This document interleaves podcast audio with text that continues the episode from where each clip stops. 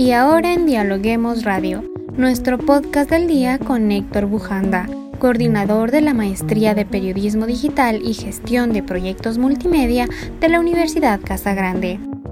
En Ecuador y Latinoamérica se cumplen los principios del periodismo y la libertad de expresión. El presidente de México, Andrés Manuel López Obrador, presentó su nuevo espacio, ¿Quién es quién de las mentiras de la semana? Su objetivo es dar a conocer las mentiras que se difunden en medios de información convencionales y también en las redes sociales. En Ecuador se abrió un debate reciente en las redes sociales sobre el programa La Posta 3X. Soy Gabriela Barreros y estamos aquí para hablar de todos los temas con los académicos de las universidades más importantes del país. Bienvenido Héctor, muchas gracias por acompañarnos en este espacio de podcast. No, gracias a usted Gabriela por invitarme, espero serles útil en esta, para leer estos acontecimientos. Cuéntenos, ¿exhibir las noticias que difunden los medios de comunicación es estigmatizar a la prensa o a los periodistas? Bueno, sí, es un tema, un tema largo, complicado, complejo, viniendo de América Latina, sobre todo la tradición de, de, de nuestros sistemas democráticos que siempre han sido desequilibrados, no, no, nunca han podido alcanzar la medida eh, eh, digamos, óptima de, de, esto de la independencia de todos los poderes, porque todos los poderes gravitan con, con tal fuerza o poder que permite que neutralizar a los otros poderes, ¿no? Que, que es el ánimo, digamos, de la democracia liberal y es el ánimo de, de poder eh, autorregularse, digamos, un sistema en el cual cada poder tiene un, un, peso, ¿no? Y evita que los demás eh, eh, cometan el exceso sobre ellos. En el caso de América Latina, bueno, la, la, la tradición nos, nos, indica primero que, que, hay una asimetría de poderes a per se y todos estos procesos que se iniciaron, digamos, por poner una fecha con Hugo Chávez en Venezuela, eh, que, que, que, digamos, no fueron un fenómeno aislado, ni fueron un fenómeno eh, de, de, populismo exclusivo, sino que creo que si, analizamos esto un poco eh, fuera de las etiquetas, podríamos decir que, que, que, buena parte de América Latina hubo una ola mm, de, de demandas sociales por el cambio y la transformación, cambio y transformación que después, con con las prácticas de gobierno terminó generando efectos eh, contrarios y a veces efectos perversos, ¿no? Eh, en ese sentido, en ese contexto de sociedades que están buscando una transformación y un cambio y terminan convirtiéndose en sociedades con poderes eh, ejecutivos conservadores o, poderes ejecutivos punitivos o estigmatizadores en, los casos más suaves, este, bueno, son como la, el, del desembocamiento, la, la consecuencia de eh, un mal cálculo, como siempre, porque siempre hemos pensado que la respuesta a la sociedad neoliberal es el estatismo, ¿no? Eh, y el estatismo visto siempre no como ni siquiera como, como como el Estado, como aquella maquinaria, con subdivisiones e instancias, eh, sino más bien todo lo contrario, el estatismo visto sobre todo como eh, la encarnación en la presidencia o en el ejecutivo de una prácticamente una única autoridad, entonces eh, hemos tratado, hemos visto ya esto en diferentes escenarios que es la búsqueda de un equilibrio, un reordenamiento del, del, mapa comunicacional a partir de eh, eh, dándole más poder cada vez al Ejecutivo para decretar leyes, para sancionar, para multar a medios, lo que termina generando un espacio punitivo que al final primero polariza, primero divide al el espectro mediático entre nosotros contra ellos y después en la práctica eh, pierde el ciudadano porque eh, el periodismo se hace o desde el bando opositor puro y duro o desde el bando oficial propagandístico alrededor del presidente, ¿no? Entonces terminamos dejando al ciudadano en la soledad de sus problemas porque eh, hay una batalla enorme entre medios opositores y medios oficialistas. Es un poco el fenómeno que ha pasado en Ecuador, en Venezuela, y ahora por lo visto el señor López Obrador quiere seguir insistiendo en una fórmula que ya vemos con muchos problemas, ¿no? Ahorita que usted menciona, también para nadie es desconocido que en Ecuador se hacía algo similar en las sabatinas con los medios de comunicación. Se criticaba a periodistas, se rompía periódicos, entre otras cosas, ¿no? Ahora un grupo de políticos afines al anterior gobierno se encuentran en México. ¿Tienen algo que ver con este nuevo programa del presidente López Obrador? Bueno, yo desconozco, digamos, el nivel de influencia que van a tener eh, los, los actores políticos ecuatorianos en México Supongo que puede haber comunicación, eh, transmisión de consejos, eh, contarle experiencias, pero yo les digo sinceramente que viendo el saldo de Venezuela, yo soy venezolano, viendo el saldo de Venezuela tan pobre en términos de libertad de expresión y tan pobre en, el desarrollo de un clima de libertades que favorezca el pluralismo, la diversidad, política, todo al final ha sido un, un desmadre, digamos, de excesos eh, de uno y otro lado por, por, por, por, pulsear a ver quién con, finalmente controla la escena,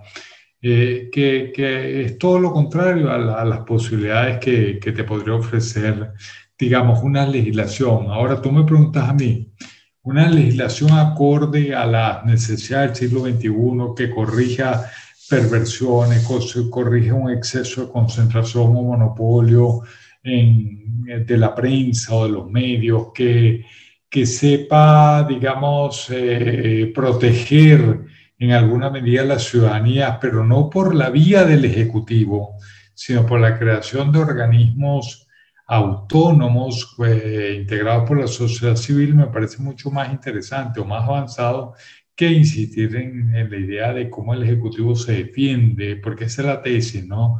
La tesis, lamentablemente, de, de todos estos modelos parten de la idea de que una vez que llegan a la presidencia, se atrincheran en los palacios presidenciales y se sienten que hay que crear un muro tremendo y castigar desde ese muro a todos los factores que le hacen oposición, entre ellos los medios de comunicación. Este sentido, ¿cuál es el reporte de la CIP y Amnistía Internacional sobre la libertad de expresión en América Latina? Bueno, la, la CIP siempre ha sido un organismo, digamos, es la, el gran organismo de los medios, eh, tiene su tradición y su historia, digamos, pero ha sido siempre el lugar o el ámbito de defensa de los medios tal cual como, como ha existido América Latina, con sus errores y sus virtudes. Este, yo entiendo que, que por supuesto, estos gobiernos que de antemano eh, le ponen peros a los medios, al funcionamiento, a la práctica de los medios eh, en cada país, bueno, por supuesto, la situación muy cuestionadora siempre de todas estas actitudes. ¿Por qué? Porque bueno, son actitudes que estigmatizan, que, que intimidan, que hacen que los medios no pierdan el clima de garantía de la libertad de expresión. Es decir, ya no conocemos las argumentaciones alrededor de esto, ¿no? Y los peligros, bueno, los conocemos también. Peligros que además eh, se notan, es que la sociedad no han avanzado en el proceso de eh, una cultura de la democracia, un reconocimiento de la diversidad, de, de las eh, diferencias, sino que lo que han hecho es endurecerse y polarizarse, ¿no? Un fenómeno que no solo tiene que ver con la prensa institucionalizada, sino también con el nuevo espacio digital que, eh, bueno, ya estamos viendo en diferentes partes del mundo que están tratando de legislar en la Unión Europea, en Estados Unidos, tratando de corregir también los desequilibrios que ha producido el espacio digital a través de las plataformas grandes de, de interacción como Facebook, por ejemplo. ¿En qué países de la región se garantiza esta libre expresión y el derecho a disentir? Bueno, digamos, digamos en casi todos, prácticamente, bueno, depende cómo, cómo se mide el tema, ¿no? Se, digamos, está Venezuela es un problema, un problema histórico hace ya 20, 20 algo de años. Eh, tenemos el tema de Nicaragua, eh, tenemos el tema de, bueno, no sé si Ecuador cabe en esa lista, digamos, ya, ya no creo que quepa ni, ni, ni, ni cabe al menos de, de en los últimos cuatro años en ese molde este, por la primera reforma de ley y después por el cambio del signo de gobierno, ¿no? que cesó un poco la persecución y el, endurecimiento y sobre todo el punitivismo. ¿no? Amenaza, bueno, ha habido siempre, o sea, el tema de Argentina, el tema, eh, no sé si en Colombia se han hecho señalamientos eh, últimamente, pero siempre ha habido un malestar con la prensa eh, y, los, y, Colombia, ¿no? ¿Cómo ha visto usted que se maneja este tema aquí en el país? Bueno, digamos, ahorita, eh, ahorita el país yo siento que está en un clima político diferente, eh, que es una muy buena oportunidad, digamos, creo que están avanzando en la idea de una ley de comunicación nueva que parta de otras bases, digamos que no, no atiende a esta lógica de, estatismo versus medios, que es muy perversa, este, que lo que está es por, por saber bien si eh, esto va a quedar el asunto de, la, de, la, de los errores o de las distorsiones que son intrínsecas al ejercicio del periodismo. A veces, eh, digamos, eh, tenemos derecho a equivocarnos y también derechos eh, de la ciudadanía pedirnos réplica y, poderla expresar y enmendar el error. Este, pero digamos, cuando, cuando hemos, eh, se, comete el, el perjurio o lo que fuera, podría haber con sectores muy vulnerables algunas instancias eh, de sociedad civil integradas por diferentes sectores que puedan dirimir o asesorar a grupos más débiles o más frágiles para el proceso judicial, ¿no? En todo caso, jurídico, si hubiera, si, si hubiera lugar una demanda de ese tipo en tribunales, ¿no? Como opera a veces en algunas partes en Europa, etcétera. Héctor, y ya para finalizar con la entrevista, nos gustaría saber su punto de vista respecto a un tema reciente que marcó el tratamiento que dio la posta 3X contra Leonidas Issa. ¿Se cumplen o no los principios del periodismo? ¿Qué opina usted al respecto? Bueno, mira, eh, para mí no, no, no, es como llevar sobre, sobre mojado. Hay una infinidad de críticas que, que, que produjo el espacio. Eh, yo podría decir al menos dos que me parecen muy importantes. El periodismo eh, su gran traición y su relación con la democracia, porque la, democracia y el periodismo nacen juntos prácticamente y tienen, comparten una misma tradición en la defensa del pluralismo. El, periodismo es un oficio para abrir puertas, no para cerrarlas. Eh, cometemos un error tremendo cuando el periodismo eh, estigmatiza, digamos, o el periodismo se hace eco de prejuicios porque en realidad no abre puertas de esa manera, sino las cierra. Es decir, si tú haces un periodismo para los prejuicios sociales, llámense campesinos, indios, etcétera, un poco estigmas que son históricos, eh, responden a, contextos históricos, sociales específicos, eh, uno tiene el periodismo local, al hacerse de, esas banderas, lo que hace es perpetuar las facciones, los prejuicios, eh, las maneras, las, las, percepciones sesgadas de ciertos sectores de la sociedad.